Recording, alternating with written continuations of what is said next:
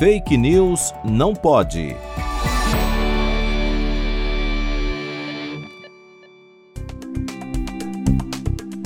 A cada semana vemos mais notícias falsas associando mortes e efeitos adversos graves às vacinas. Uma dessas fake news afirma que um jovem morador da cidade de Vera Cruz, no Rio Grande do Sul, morreu em razão da vacina da Covid-19. A causa da morte, na realidade, foi um acidente vascular cerebral, um AVC isquêmico, isto é, houve a obstrução de um vaso sanguíneo no cérebro. O jovem havia tomado a primeira dose da vacina há cerca de um mês antes de ser internado.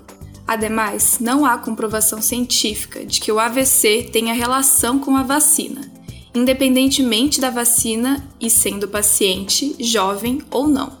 A Agência Nacional de Vigilância Sanitária, a Anvisa, também não foi notificada do evento.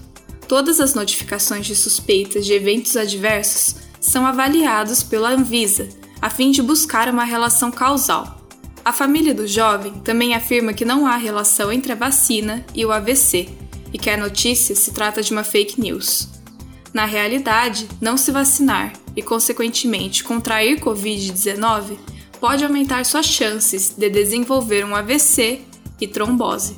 Portanto, não deixe de se vacinar e busque informações em fontes confiáveis.